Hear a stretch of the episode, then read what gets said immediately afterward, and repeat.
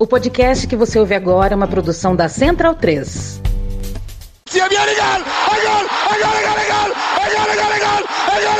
Parte. ¡El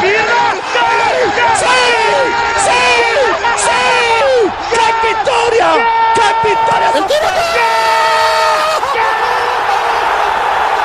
Non lo so che ha segnato, ma chi se lo frega? Tardelli!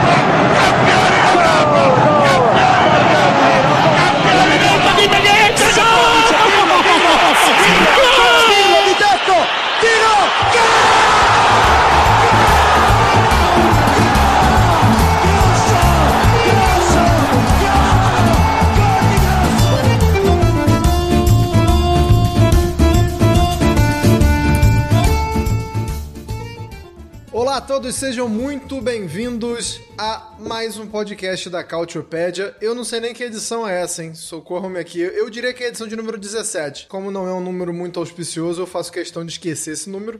Esqueci também que era a edição de número 17 da Cautiopédia. Mas estamos aqui, senhoras, senhores, meninos, meninas, menines. Estamos para todos que acompanham, que gostam muito do futebol italiano, da Série A em especial. Esse programa de hoje falaremos muito de Série A e somente sobre Série A, já que tivemos uma rodada cheia, já que o campeonato teve a sua sexta rodada, começa a engrenar. A gente vai falar bastante sobre o que aconteceu. Nem tanto do que está por vir, mas vamos falar muito sobre essa sexta rodada e o contexto das partidas, né? O contexto em que os times chegaram. Podemos falar também um pouquinho do contexto em que eles deixam essa sexta rodada. Tivemos vitórias importantes da Juventus, que estava ali um tanto quanto rateando, né? Quando a gente gravou o último programa, a gente vinha falando aí de problemas extracampo, e aí a Juventus vai e perde um jogo esquisitíssimo pro Sassuolo, mas a Juventus consegue vencer. A gente também teve uma derrota um tanto quanto surpreendente da Inter de Milão contra o Sassuolo jogando em Milão. Falaremos muito sobre o craque que decidiu essa partida, se Deus quiser. Vocês vão saber quem foi se vocês ainda não sabem. Teve Napoli vencendo, mas semana conturbadíssima no Napoli, vamos falar disso. E a Roma, que fechou a rodada. Eu diria que o Genoa fechou com chave de ouro. A Roma, eu vou deixar meus amigos falarem com que tipo de chave a Roma fechou essa rodada. Não foi muito agradável, não, hein? Se você é torcedor da Roma, você já sabe do que eu tô falando. Foi um jogo pra se esquecer. Claro que eu não estou sozinho nessa, estou sempre com eles. Caio Bittencourt, pode já dar seu destaque inicial, Caio. Se você quiser aí é, fugir um pouco desses grandes jogos, dos tubarões, digamos assim, pode começar com um destaque aí mais alternativo, mas o destaque é seu. Você fala o que você quiser. Bom dia, boa tarde, boa noite, Caio. Olá a todos! Minha primeira dica essencial nesses tempos de redes sociais é tenha responsabilidade com o que você posta. E se você comanda uma conta oficial de um clube em qualquer rede social, isso eleve-se ao quadrado. Se você é de uma, uma conta de governo, eleve-se ao cubo. Até se você tem contas pessoais, às vezes você resolve malhar o seu treinador. Cuidado! Tem certas pessoas aí que têm alguns problemas assim. Normal, essa pessoa merece também um pouco de críticas. E até com um pe- pequeno destaque inicial, para não dizer que eu não falei de bola, finalmente o Empoli ganhou, né? Porque teve um tanto de azar ali no confronto com a Inter. Finalmente fez gol contra a Salernitana. E o mais inacreditável, finalmente não tomou gol. Berisha e todo o seu sistema defensivo finalmente controlaram as coisas. Vamos ver se as coisas vão se controlar.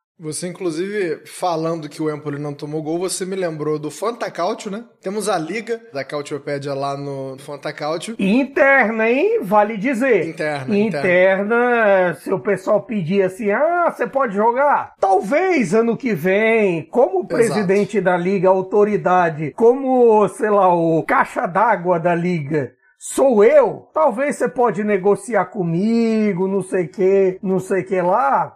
E de repente você pode jogar contra mim, você pode jogar contra o Nelson, contra o Anderson, ou contra figuras mitológicas como o Leonardo Bertozzi, o meu irmão, o Breitner e por aí vai. É, eu, ia, eu ia puxar pelo Bright, né? Porque o Bright, né, ele tem o melhor ataque da liga, ele tem simplesmente Lautaro Martinez e Osimhen. E o Kvaratskhelia também. E na rodada passada perdeu porque tinha simplesmente o goleiro do Empoli que tomou 7 da Roma. Então, equilíbrio. Equilíbrio é a palavra, já diria Adenor. Nelson Oliveira, pode falar de Fantacaut, pode falar do que você quiser. Bom dia, boa tarde, boa noite. Seu destaque inicial, por favor. Olá a todos. Já que o Caio falou, né, do Empoli, vou falar do time que jogou com o Empoli, né, que é a Salernitana, que continua sem ganhar até o momento, nessa Lerintana do Paulo Souza, ex-Flamengo, mas já tem três empates, né? Três empates em seis rodadas, então tá indo aí conforme o esperado, né? Vai tentar empatar metade dos jogos novamente e tentar se salvar ali com um pontinho atrás do outro. A campanha de grão em grão a galinha chupar. É, eu diria que os três empates fazem muito parte do planejamento. As três derrotas não, mas os três empates são o que a gente pode esperar. A gente vai falar do Napoli daqui a pouco. Eu acho que o Napoli demanda um pouco mais de tempo, mas vamos começar pela Juventus porque como eu disse no último programa, a gente fechou falando da Juventus, tava conturbado o ambiente. Nelson, Juventus 1, Leite 0. Primeiro tempo difícil, né? Primeiro tempo assim um jogo difícil para quem jogou, difícil de ver também. Aí a Juventus consegue um gol no segundo tempo, o segundo tempo até consegue ter um pouquinho mais de emoção, mas queria que você falasse se já deu uma aliviada no, no ambiente, né? Acho que vitória é importante, um a zerinho, mas eu queria saber se dá uma clareada pro decorrer e pros próximos episódios. Ah, acho que sim, acho que o mais importante é depois daquela derrota é,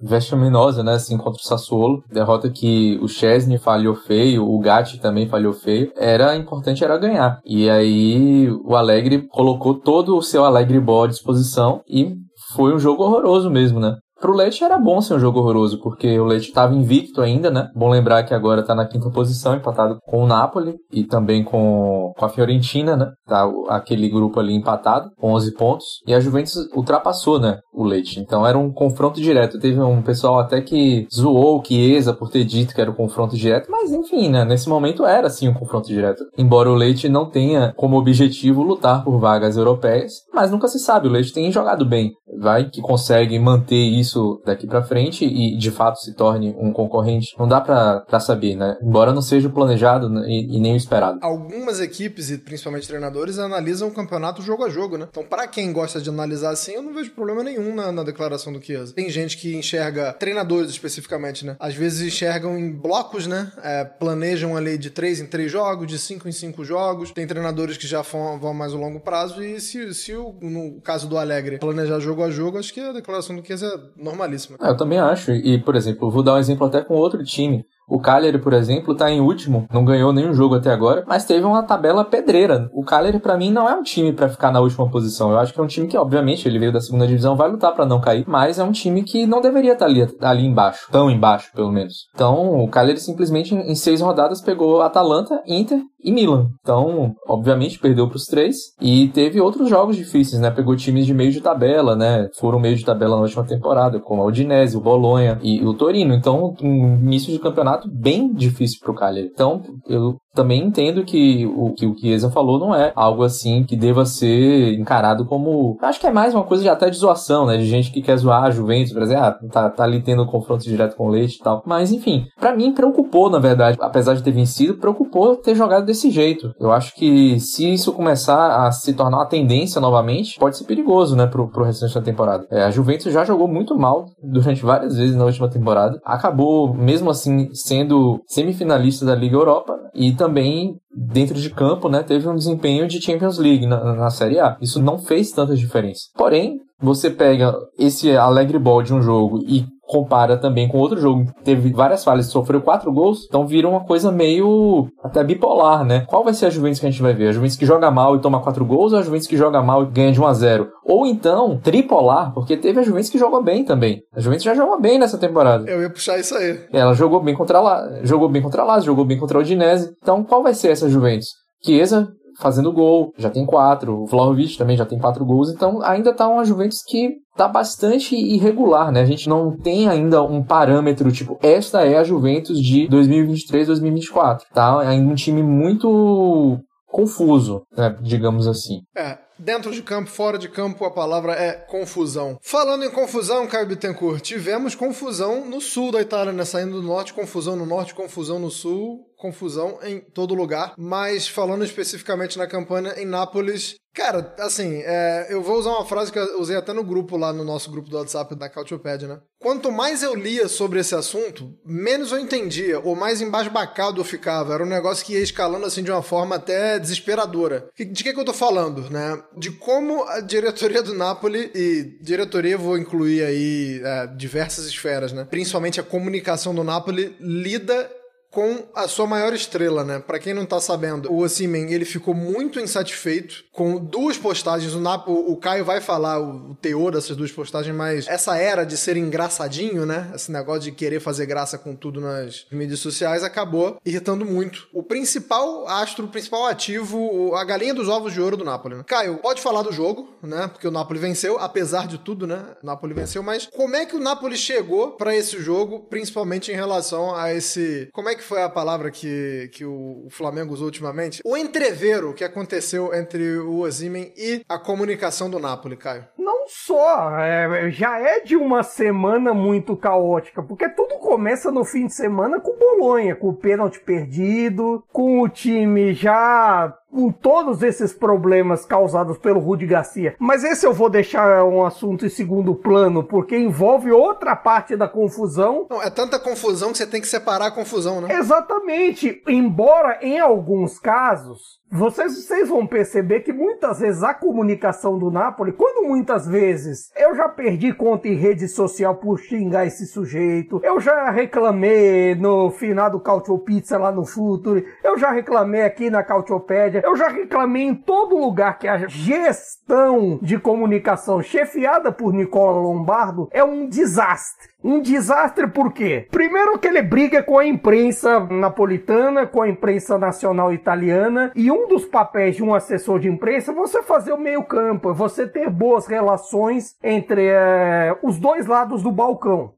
Ele não tem. Já criou problemas em outras tentativas de contratações no passado. Já criou problemas sempre nas vezes que o De Laurentiis inventa. Ah, nós vamos ficar é, silêncio de imprensa tal. Sempre é ele que fica de observatório da imprensa de futuca até se o sujeito fala com a seleção, que é outra coisa. Agora dessa vez ele resolveu um problema porque o administrador, que talvez não seja ele, mas pode ser também porque no Twitter é ele, é esse sujeito que eu estou falando, o Nicola Lombardo, este palhaço Primeiro, o sujeito me inventa de fazer, de fazer vídeos autoirônicos. Um dos, dos momentos de autoironia, o pênalti perdido contra o Bolonha. O segundo era uma, uma comparação bizarra de uma trend que tem do TikTok, que momentos que estamos vivendo, de comparações de jogadores a um coco. Com aquela música, ah, mas coconut, não sei o que. Fizeram pro Darwin Nunes, fizeram pro João Félix. O problema é que se você faz pro Ozyman, toca numa outra coisa, numa outra ferida. Você tem aquela comparação racial também. Já era o Strike 2 também, né? Porque não começou aí, né? Tem esse detalhe, aquele é o ponto racial. E os nigerianos, assim, você tem três públicos, assim, de nações que, que você não deve mexer de jeito nenhum na internet, que eles vão para cima. Brasileiros,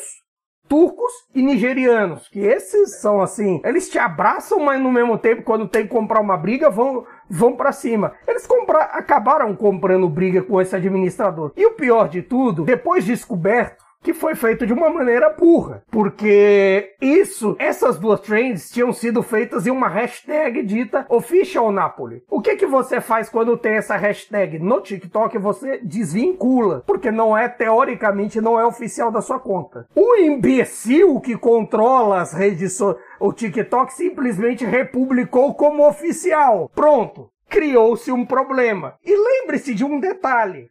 Ozyman ainda não renovou o contrato com o Napoli. Tudo bem, no meio dessa coisa toda, é tipo, pro Napoli tanto faz como tanto fez ele renovar. Afinal de contas, de todo jeito, o já tá para sair na próxima janela e tudo mais. Só que assim, se você renova o contrato do Ozyman, você, por exemplo, pode colocar uma cláusula com o valor que você quer, que é um dos motivos de discussão do Napoli com o agente do jogador, o Roberto Calenda, e tem também a questão salarial, de dar um salário adequado a um dos heróis do Scudetto, a um ídolo da torcida e tudo mais. E até se comprovou no próprio jogo como ninguém deu a mínima para essa confusão de internet. Todo mundo era só gritando olê, olê, olê, olê, Vitor, Vitor. Dito isso, aí no meio dessa confusão, Calenda toma o lado do jogador e joga fogo na polêmica, dizendo que vai processar o clube, que não sei o que. Depois, fora de campo, deram uma apaziguada. O problema é que Nicola Lombardo também não sabe pedir desculpas e aí ficou uma coisa meio tipo, tá,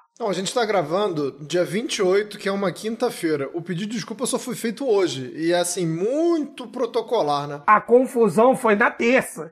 Não, nem pedido de desculpas, porque assim, ah, entendemos que o jogador se ofendeu tal, mas assim é o TikTok. De certa forma, pode pensar, faz algum sentido? Faz, de fato, o clube já fez brincadeira assim com o Cigar, com o Hackmoney, pra falar de dois jogadores com o elenco. elenco. É de bom tom? Não é de bom tom. Pra falar de um outro meme. Mas assim, se você se for prestar atenção, tem outras coisas na história. Tem um processo de renovação que acabou meio se arrastando. E que também tá sendo jogado isso pra mesa.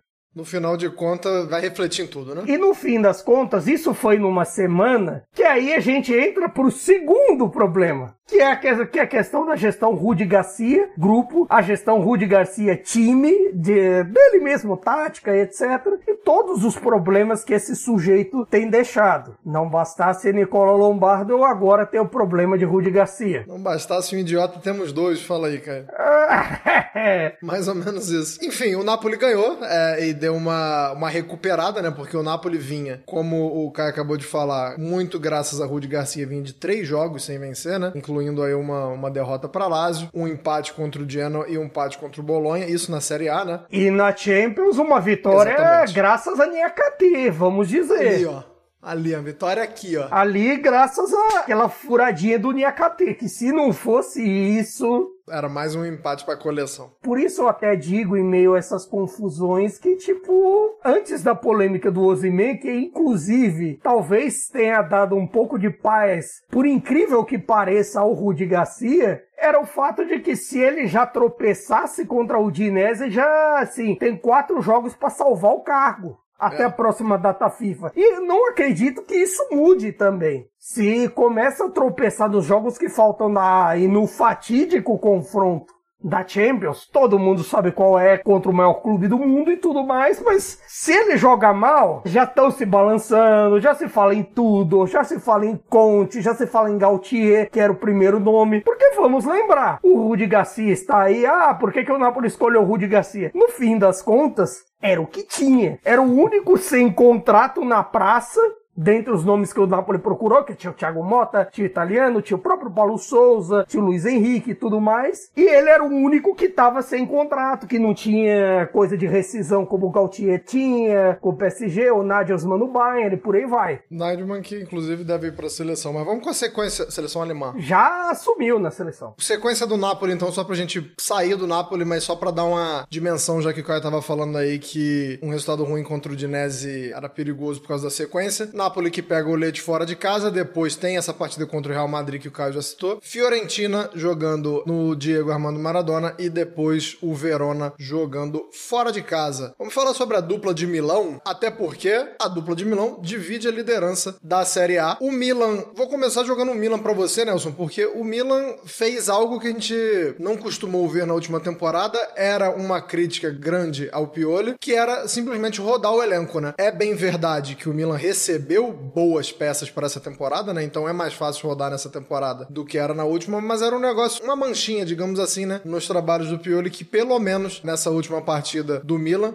em que o Milan acaba vencendo o Cagliari por 3 a 1 deu para ver um Milan usando mais as suas peças, né, Nelson? Quando o Pioli rodava o elenco, raramente, né, na última temporada, geralmente o Milan tropeçava. Era uma das críticas da torcida, era justamente essa, que não tinha peças confiáveis para fazer essa rotação. Mas às vezes o Pioli era obrigado a fazer, porque uma sequência muito grande, né, tipo, como a gente tem agora, de sete jogos em, em 30 dias, então é, ele acabava tendo que fazer isso. E, por exemplo, na última temporada teve jogos em que o Milan tropeçou quando fez esse rodízio, né? Empate com o Bolonha, por exemplo, perdeu para o Spezia. Então, dessa vez não. Dessa vez ele rodou o elenco e não só rodou o elenco contra o, o Cagliari, mas também contra o Verona. Já teve algumas alterações, né? Que ele fez. E por exemplo, o Theo Hernandes não jogou, né, contra o Verona. E foram dois jogos até diferentes, né, mas contra o Verona o Milan decidiu rápido, também sofreu muito pouco defensivamente. E contra o Cagliari já foi um pouco diferente. Sofreu mais defensivamente um pouquinho, saiu atrás do placar, mas conseguiu virar é, ainda no primeiro tempo e isso aí deu uma tranquilizada pro restante da partida, né? Agora tá empatado com a Inter, né? Voltou a empatar com a Inter depois de, de ter perdido a liderança compartilhada justamente no clássico. E agora a gente tem acaba tendo um novo campeonato, né? Porque embora a gente esteja, estejamos no, ainda bem no início do campeonato, já tinha gente falando, olha, essa Inter aí é muito mais forte do que os demais times, então agora ela já tem três pontos de frente, a tendência é que ela comece a largar. E aí o Milan já chegou e falou, bom, não é bem assim, empatou de novo ali na liderança. E aí nessa próxima rodada, o Milan tem jogo, um jogo mais difícil do que a Inter, né? Enfrenta a Lazio, mas enfrenta a Lazio em casa, enquanto a Inter viaja para enfrentar a Salernitana, que, é, que eu falei no início do nosso episódio, né? Que não venceu ainda, mas que vai jogar em casa. Na última temporada, por exemplo, empatou obviamente, com a Inter jogando lá no estádio Arec, e agora tá mais, mais desesperada ainda, né? Porque não venceu o campeonato, perdeu pro Empoli, né? Então, essa próxima rodada vai ser bem interessante nessa disputa pela liderança, né? É, e curiosamente, a gente tá falando tanto de rodar, né? Dois dos três gols feitos por jogadores que. Um deles a gente pode cravar que não é titular, né? Que é o Okafor. O Loftus-Cheek, que fez o terceiro gol, eu acho que tá ali num, numa espécie. Já que hoje os técnicos falam que geralmente costumo falar que não existe 11 titulares, principalmente agora que você consegue fazer cinco substituições, né? Geralmente os treinadores pensam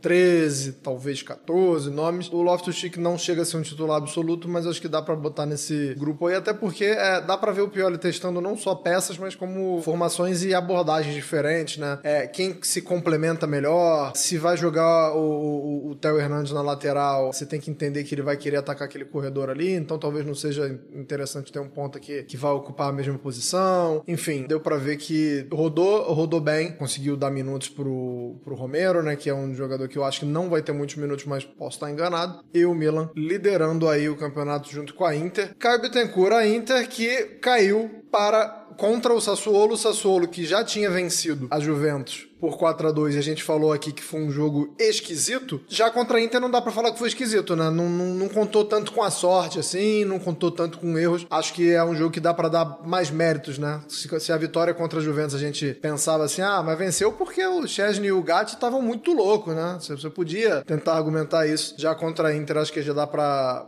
falar que o Sassuolo jogou mais e o que, que faltou pra Inter também, né, Caio? Por que, que a Inter perdeu? Caso do Sassuolo, assim, foi engraçado o jogo do fim de semana, porque, assim, as chances que o Sassuolo criou por ele mesmo, assim, chegaram momentos que o Pinamonte perdeu alguns gols, assim, que ele não costuma perder, o Berardi, assim, em lances que não costuma perder, mas aí no, nos lances, sei lá, mais fortuitos, aconteceram os gols. E curioso até que no confronto com a Inter, em um dos gols eu achei que o, que o Sommer falhou. Não foi tão competente como foi nos outros jogos e a atuação do Sommer foi um pouco mais abaixo. Eu achei interessante nesse primeiro momento, até citando um pouco o Milan também, que o Inzaghi tenta rodar esse elenco. Ele deu minutos para o Klassen, é, tem aquela coisa ali de você dosar os, os minutos da defesa. No ataque vai ser difícil fazer isso sem Arnautovic pelos próximos dois meses, considerando que o Alexis talvez não esteja no, no modelo físico ideal. Então eu acho que assim, a ideia de, de rodar o time até creio que seja interessante para o elenco da Inter e até pensando no, no elenco do Milan, também. E eu acho que, é, que essa é uma tendência que, assim, quase todos é, do primeiro pelotão, que a gente costuma dizer, tem feito isso. A Juventus também tem feito isso de maneira interessante. O único que não tem feito isso bem é o Napoli, porque, bem, é Rudi Garcia, para colocar é, jogador em campo, precisa ou todo mundo lesionar, ou ele simplesmente põe na fogueira e se vira. Como tem feito, por exemplo, com o Lindstrom, com até mesmo pro Nathan jogar e tudo mais. Por conta disso, no caso da Inter, até alguns jogadores, o desempenho tem se mantido. Construção de uma equipe que domina seus jogos, que produz bastante, tem acontecido, tem feito e até por conta disso, em algum momento me pareceu até estranha a virada do Sassuolo, mas por outro lado também você lembra que o Sassuolo é capaz desse tipo de jogo, é capaz de, desse tipo de trocação. O melhor modelo para o jogo do Sassuolo é essa trocação. E por conta disso, até dessa dosagem e tudo mais, talvez a Inter possa tomar alguns sustos. No caso do Milan, eu, eu não sei também o, o que tem de efeito Cagliari nesse aspecto, que o Cagliari nesse início, embora tenha tido uma tabela difícil, é verdade, teve uma tabela difícil. Eu achei que foi um pouco mais abaixo do que eu esperava. E em termos, por exemplo, de algumas peças que têm sido mais abaixo, como o ataque, ali eu esperava de repente um desempenho melhor do, do Petanha, do Shomorodov, até o Lapadula voltar, que ali vai ser para novembro, dezembro e por aí vai. E as questões do Radunovic no gol. O Radonovic entregou um dos gols para o Milan.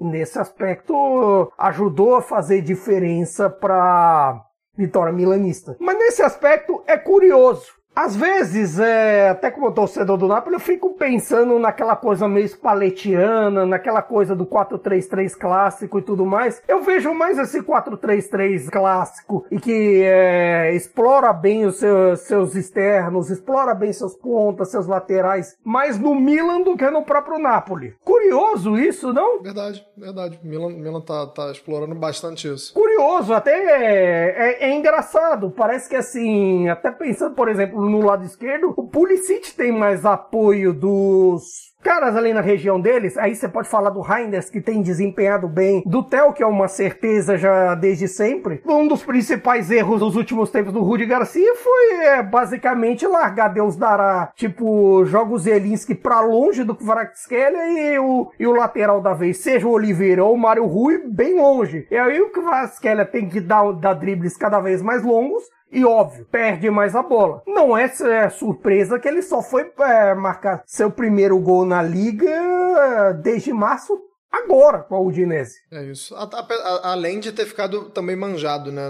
É uma questão tática, mas é uma questão também de, de você conhecer mais, né? O repertório. Então, eu, assim, eu não sei até que ponto se é manjado, porque assim, uma das virtudes do jogo com o externo, e aí você pode falar, já vai pro assunto também, a gente vai se aprofundar. No caso da Lazio, por exemplo, quando o Zacan ataca, quando o Felipe Anderson ataca, você tem uma aproximação dos laterais, você tem é, um Luiz Alberto se movimentando junto para dar um passe é, correto e tudo mais. No caso do Milan, acabei de citar a importância do Pulisic, a importância do Leão quando joga por ali é, também. Então, nesses, desses aspectos faz diferença. A Inter e a Juve fazem isso de outra maneira, que é com os alas, que é com toda a movimentação dos alas. A lógica do jogo é você fortalecer os seus externos. Não vou você fazer o possível para destruir, para fazer o seu ponta direita jogar por dentro. Não para Rudy Garcia. É, para fazer o seu ponta direita da vez. Por exemplo, Politano jogar por dentro, fazer o seu centroavante jogar na ponta. Às vezes o, o cara gosta de se auto-sabotar. O cara gosta de criar confusão. Isso que eu nem falei de outras coisas. E ainda tem, mas calma. Vou pegar o gancho que você deu do Alásio e jogar pro Nelson, porque a gente falou, e Nelson, que a Juventus ela, ela não tem muito padrão. A Lazio até tem um padrão de jogo, mas muitos altos e baixos em, questão de rendimento, né? Você até sabe um modelo de jogo da Lazio, mas tem jogo que aquele modelo vai funcionar muito bem, tem jogo que não tá funcionando muito bem, e a gente tem uma Lazio meio, é, meio maluca, né? Nesse começo de temporada. Consegue vencer contra o Torino, né? Por 2 a 0 mas no, no final de semana teve um empate que dá para dizer que foi frustrante contra o Monza, né, Nelson? É, assim, muito bem não tem funcionado, só funcionou bem mesmo contra o Napoli. Porque mesmo contra o Torino, foi um jogo que o, o, a Lazio muito mais se impôs em termos de força de elenco do que necessariamente de que foi um jogão, qualquer coisa do tipo. Tanto é que só foi fazer os gols mesmo ali no segundo tempo, né? E com o Vecino, que é um cara que tá acostumado a fazer gols difíceis, assim, para livrar os times que ele joga de momentos complicados. Então. Bem curioso mesmo. Ele é um cara que naquele momento que o negócio tá apertando, ele aparece mesmo, bem pontuado. Na minha visão, a, a Lazio só jogou bem mesmo contra o Napoli e porque fugiu do seu padrão. Ainda tem essa. Naquele jogo, a Lazio fugiu bastante do padrão, ficou muito sem a bola e jogou muito em contra-ataques né? Fez, eu não vou lembrar agora, foram três gols impedidos, se eu não me engano. Dois ou três, né? Dois. Foram dois, né? Dois. Ganhou de 1 a 0 só, mas foram impedimentos assim. 2 a 1 2 a 1 é assim, oficialmente era para ser 4 a 1 é. E depois do 2 a 1 ele aproveitou muito assim as doideiras que o Rudi Garcia aprontou naquela noite. Enfim, foi, foi o único jogo que eu acho que a Lazio jogou bem. Né? No fim de semana tomou gol do Gualhardini, né? Então isso aí já acho que diz bastante sobre, sobre a temporada da, da, da Lazio até o momento. Tá ali no meio da tabela, não impressiona até o momento. Na própria Champions League, né, jogou um jogo contra o Atlético de Madrid, um jogo bastante complicado, poderia ter perdido, poderia ter perdido Inclusive, só não perdeu porque o Provedel, na defesa, segurou alguns chutes, impediu alguns gols do Atlético de Madrid e depois foi lá fazer o gol dele. Então, assim, eu vejo a Lazio com bastante preocupação. O torcedor da Lazio, eu acho que deveria se preocupar bastante, assim, porque o time não tem jogado bem e na verdade esse é um ponto em comum entre as duas equipes de Roma, né? São duas equipes que prometiam muito mais e que não estão entregando e se reforçaram bastante para isso. Eu acho que isso é uma questão que a gente tem que colocar aqui. A Lazio fez o seu maior mercado, né, em termos de número de contratações, é um dos maiores da, da era Lotito, com certeza. O Lotito é um cara conhecido por não fazer contratações, né? Um cara conhecido por manter elenco, por gastar pouco. Inclusive tem até... Então, mas aí é que tá. Vou te jogar uma pergunta, já que você falou isso. O fato dela ter, desse mercado ter sido maior ou melhor dos últimos anos não quer dizer muita coisa, porque a gente tem como um, um parâmetro, né, como, como uma comparação mercados em que a Lazio claramente não se esforçou, né, para reforçar e inclusive mercados em que mais perdeu do que ganhou recentemente. Então assim, o fato da comparação ser com esses mercados também não, a gente não fica muito empolgado não, assim, porque é um time que não costuma contratar e contratou um pouquinho mais só nessa temporada. Aí parece que é muito, não é, não é por causa desse histórico recente também ruim? Não, assim, eu acho que a Lazio, o que acontece? Ela perdeu o Milinkovic Savic. Isso aí por si só é algo muito importante. Mas o Kamada não entrou mal no time, né? O Kamada tem jogado bem, fez gol contra o Napoli Napoli, por exemplo. E tem feito alguns bons. Obviamente, o Kamada não vai chegar de uma hora para outra e fazer entregar tudo que o Milinkovic Savic fazia, entregava, porque são estilos diferentes, inclusive. Mas é, o funcionamento do, do, do, time da Lazio tá muito aquém, né? Eu acho assim, em termos do, de reforços, nesse caso foram reforços que de fato reforçaram a equipe, né? Agora você tem um, um reserva pro Immobile, você pode descansar um pouco mais o Immobile, você tem um outro ponta que você pode descansar um pouco mais o Pedro, que é um, um cara mais experiente, né? Chegou o Isaacsen para jogar ali. É, o próprio Felipe Anderson jogava até exaustão também. O Isaacsen também pode jogar na mesma posição que o Felipe Anderson joga. Enfim, é, são questões, né? E, a, e outra questão é que a Lazio, defensivamente, ela teve uma queda de desempenho. Então, por mais que não, não esteja sofrendo muitos gols, ela tem concedido mais do que concedia. Então, por exemplo, o Romagnoli foi um dos melhores zagueiros do último campeonato.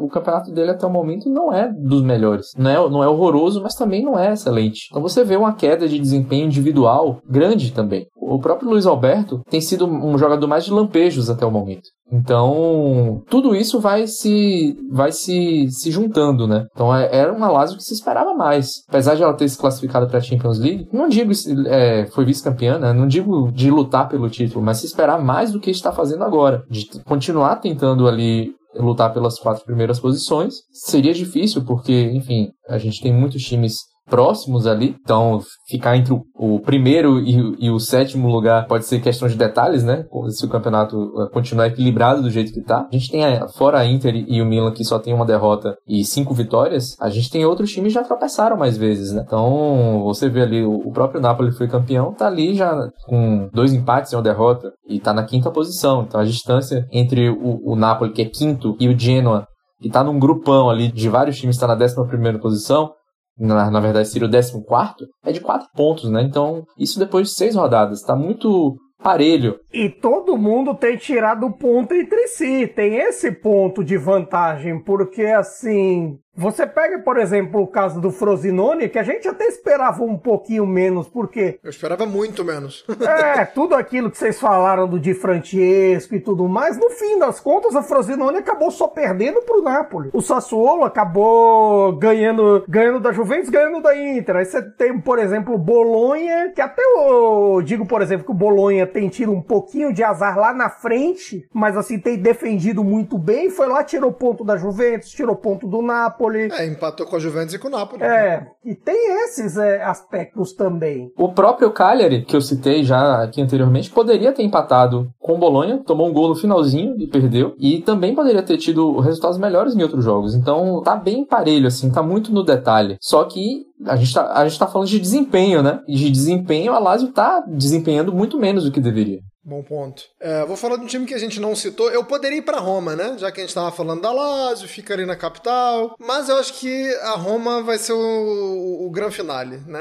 A Roma vai ser a cereja do bolo, porque não foi só o jogo, já tem Mourinho falando depois do jogo, depois da derrota contra o Genoa. Então, é, vamos deixar a Roma pro finalzinho para falar de uma equipe que a gente não citou até o momento e que fecha o G4, né? Que é a Atalanta. A Atalanta que nessas últimas duas rodadas consegue duas vitórias. Caio, queria que você falasse da Atalanta e a gente falou de rodagem na Inter no Milan. A Atalanta também com essa condição, né? A gente vê principalmente no meio-campo. Cada jogo da Atalanta você não sabe quem vai jogar, quem vai estar tá no meio-campo, mas a Atalanta vence o Cagliari por 2 a 0 e vence o Verona por 1 a 0. Eu queria que você falasse também dessa rodagem na Atalanta. Desempenho da Atalanta também não tá ruim não, assim, até no jogo que perdeu contra a Fiorentina, porque a Atalanta dá umas brechas. Fiorentina que... e Atalanta foram um dos jogos mais divertidos de se ver Foi. desse campeonato até agora. Exatamente.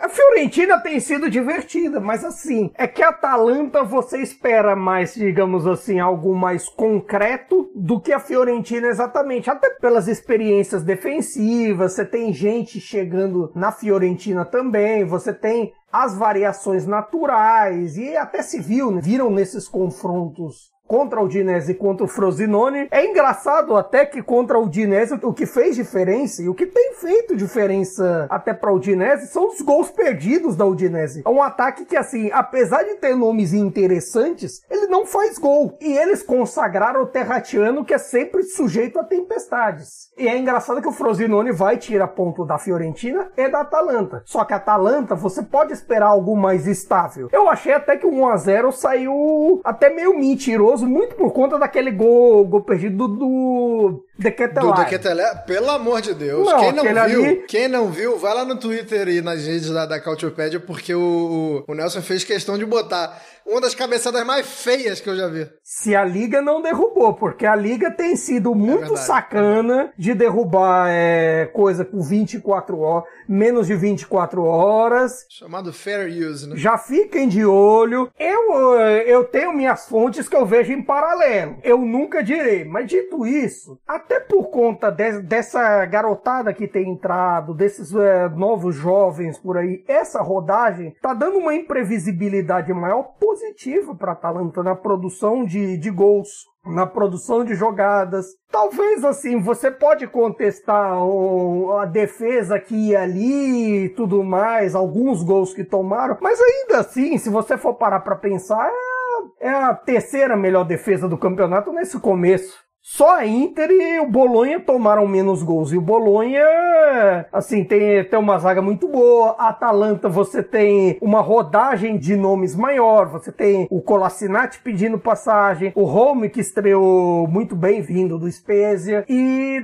até também né, nessas coisas do Tolói. O gol já não é uma posição fixa do Musso, mas também tem as participações do Carnesec que foi muito bem contra o Verona também. Essa rodagem e esses nomes para uma temporada em que a Atalanta disputa três competições, tudo bem que a Copa Itália isso é assunto só para dezembro e diante, mas para uma, uma, temporada que a Atalanta se divide entre ir bem na Europa League e ir bem na Série A, quem sabe sonho com a, com a volta à Champions League, é muito boa, são muito boas essas notícias de desempenho. Se por, outro, por um lado, às vezes a gente tem a impressão de que o trabalho do Gasperini desceu um pouco do céu, que quando a gente gente apontava eles como o céu em 19, 20, em 2021. Por outro lado, agora essa distribuição de nomes, esse desempenho dividido em mais cabeças, em um Cup Miners voluntarioso e que também distribui seus gols, que você tem um Lukman, que você tem um Pazalit e mesmo e que uma prova de que existe vida sem Duvan Zapata, existe vida sem Luiz Muriel e por aí vai, até mesmo sem o Scamaca que começou até bem, mas saiu machucado, você pode esperar coisas boas desse time da Atalanta e pode esperar que eles briguem até o fim. Diferentemente de Jorge Sampaoli, não caiu ainda, tá? Então o lance do Dequetelar tá ainda lá na, no Twitter da Cautiopédia. Vocês podem ir lá assistir. Como eu acabei de falar, uma das cabeçadas mais feias que eu já vi. Se por um lado a série A, ela derruba vídeo de rede social muito fácil, não mais fácil do que a Premier League,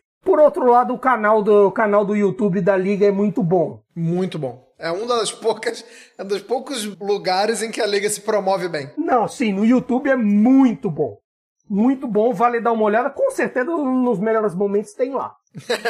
Embora não tenha sido de bom, né, pra estar entre os melhores. Não, mas... é melhores momentos, chance, mas assim, ah, grande chance. É bom? Não. Feio, feio. Cabeçada com cucuruto, assim, a cabeçada de quem não tem fundamento, assim, sabe, de, de, esperar. Ele poderia ter errado a cabeçada, mas o movimento que ele fez foi um negócio pavoroso. Falando em pavoroso, vamos para Roma, pra gente fechar aqui nossa edição de número 17. A Roma que tomou uma senhora sapatada, Nelson, do Genoa o Genoa até não fazia um campeonato ruim, e individualmente falando, eu até tô vendo coisas boas nesse Genoa. Mas não dá para falar que alguém esperava essa vitória. Eu ia falar vitória, mas esse atropelo do Genoa em cima da Roma, né, Nelson? Que diabos aconteceu? Foi mais vitória da, do Genoa, foi mais derrota da Roma e já pode se antecipar também, se quiser, e falar o que, o Mourinho falou no final da partida. O Genoa tem um bom time, né? A gente, na prévia do campeonato, a gente falou que nem tinha terminado de se reforçar, se reforçou um pouco mais ainda. Não vejo o Genoa como um time que vai brigar pela permanência. Acho que a tendência é que consiga a permanência na elite com alguma tranquilidade. E dominou a Roma, né? Vamos, vamos colocar aqui. Dominou a Roma de, do início ao fim. A Roma fez um gol ali de uma, uma besteirinha que, que o Genoa teve na defesa, né? O Cristante infiltra e faz o gol de cabeça, mas de resto o Genoa praticamente não sofreu defensivamente, né? O Dragugin fez uma grande partida e o Gudmundsson simplesmente destruiu o Christensen, né? Do, do, no, no, lado direito ali da lateral da, da Roma, o Gudmundsson fez um grande jogo, né? E o Reteg também, sempre muito muito importante ali jogando de nove. Se alguém criticava as convocações do Mantini feitas, né, que descobriu o Reteg, digamos assim, e levou para a seleção italiana, começam a aparecer críticas completamente equivocadas, né? O Reteg é um cara que já parece bem adaptado já à Série A, fez gol simplesmente no Napoli, na Lazio e na Roma. Os três gols que ele tem no campeonato são contra times grandes e tem jogado bem. É um cara, um 9-9 e para um time que vai ficar na parte baixa da tabela, entre os 10 últimos provavelmente, ter um cara desses é basicamente não correr risco de rebaixamento. E, enfim, o problema da Roma talvez, né? A gente até brincou, coloquei no Twitter lá da Cautiopédia aí também, a gente brincou no, no, no nosso grupo. Será a ausência de Roger Ibanez? A defesa da Roma, desde que o Ibanez saiu, eu concordo com o Caio, tá? O Caio tá balançando o dedo. Eu acho que não. Mas falaram, mas falaram. Quem falou? José Mourinho falou. José Mourinho falou. A Roma, nesse momento, ela tem a terceira pior defesa do campeonato. Só perde pro Empoli, que sofreu 13 gols, inclusive 7 da própria Roma, e atrás do Sassuolo. A Roma sofreu 11. Uma das coisas que ele falou depois do jogo, que a saída do Ibanez tá fazendo muita diferença. E, obviamente, ele também citou o Smalling, né, que, que não tem jogado. Mas ele complementa falando que o Smolin faz falta também, mas parece aquele meme, né, que fala, Dindinha falou, meu filho, você vai ver coisa. Tô vendo mesmo, Mourinho lamentando a saída do Ibanez, é, eu não sei se é mais para bater na diretoria ou se realmente é o que ele acredita, né? Que pode ser, pode ser uma alfinetadinha, assim, para falar assim, pô, a gente precisava reforçar, tá vendo? Então, assim, pode ser mais direcionado pra diretoria? Pode, mas que é, mas que é curioso, é, pode falar, cara. É engraçado porque, assim, se você for parar pra para pensar, tem gente ali na, no pelotão de tabela em que a Roma está no momento. Não digo que vai ser esse, porque a gente espera a Roma lá em cima. A Roma no primeiro pelotão. A Roma a Roma, a gente esperava ali o que, o que ela tá ali no, na, na função do leite. Mas assim, a Roma tomou 11 gols. É possível tomar menos? Tá aí o Bolonha e o Verona com, com os trabalhos do Thiago Mota e do Baroni que podem fazer parecido. Por outro lado, eu não sei até que ponto isso é uma questão exatamente só da zaga, que você tem nomes que estão se adaptando, como Llorente, como indica, como o fator principalmente Rui Patrício. Chama muito também, né? É que assim, eu não. Eu acho que, que não existe essa, essa história da ah, chama gol, não sei o quê. O pior é que assim, o Rui Patrício tá meio sem confiança, parece que assim. É isso. As coisas positivas dele parece que sumiram nos últimos tempos.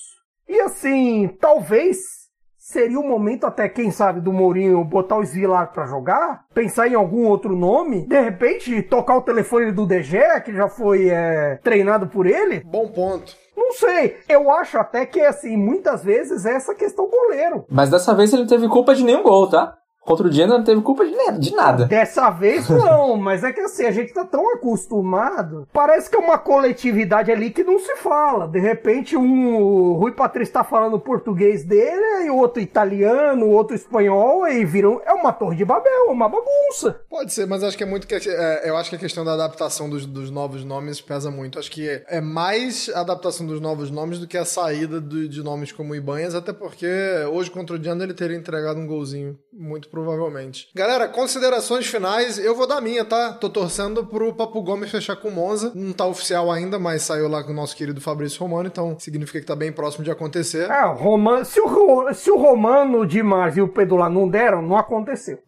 então, tô torcendo para que isso aconteça, acho que vai ser curioso. Sinto falta do Papo Gomes na Série A, embora saiba que não vai ser aquele Papo Gomes, né? É, a passagem dele pelo Sevilha é muito marcada pelas lesões, é muito apagado, mas gostei. Caio Consideração final. Olha, pensando, uh, tenho duas. Uma, a paz precisa reinar na campanha, e aí eu falo também da Salernitana, porque os problemas iniciais eu acredito que tem a ver com todos esses problemas do Bulaye de A. Eu acho que a Série A precisa dele, a Salernitana precisa dele. Sobre o Napoli, inevitavelmente, Rudi Garcia, você precisa parar de inventar. Você pre precisa parar de achar, por exemplo, que Juan Jesus seria titularidade, o que seria se ele não tivesse machucado, e que, por exemplo, você pode inverter as posições que Anguissá e Lobótica jogam há trocentos anos, deram certo, e ele simplesmente quis inventar. Ele acha que o segundo ou terceiro melhor passador da Europa, não, vamos inverter, que está tudo certo, eu vou fazer o Anguissá ser o regista e o Lobótica ser box-box. É um gênio esse francês. Isso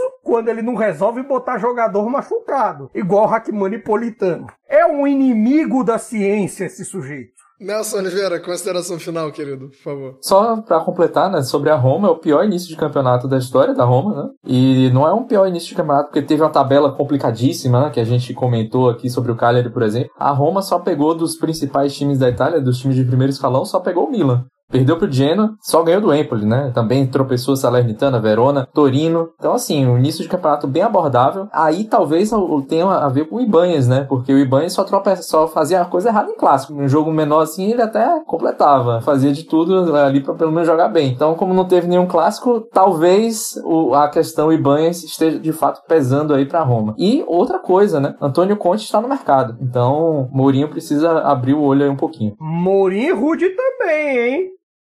É, o Rude principalmente, eu diria, até porque o Napoli tem mais orçamento pro quero contratar, que é o Conte. É isso, chega ao fim aí o venenoso podcast da Culturepad número 17, sobrou pro Ibanez de montão aí. Mourinho tentou levantar a moral do cara, a gente veio aqui arrasou com ele. Ele só do foi o que apanhou mais que teve o Rude Garcia. Espero que vocês tenham gostado. A gente volta em duas semanas. Como a gente falou, Série A pegando fogo, todo mundo tirando pontos de todo mundo. Muito imprevisível, como um bom campeonato tem que ser. E nos vemos e nos ouvimos daqui a duas semanas. Arrivederci e tchau.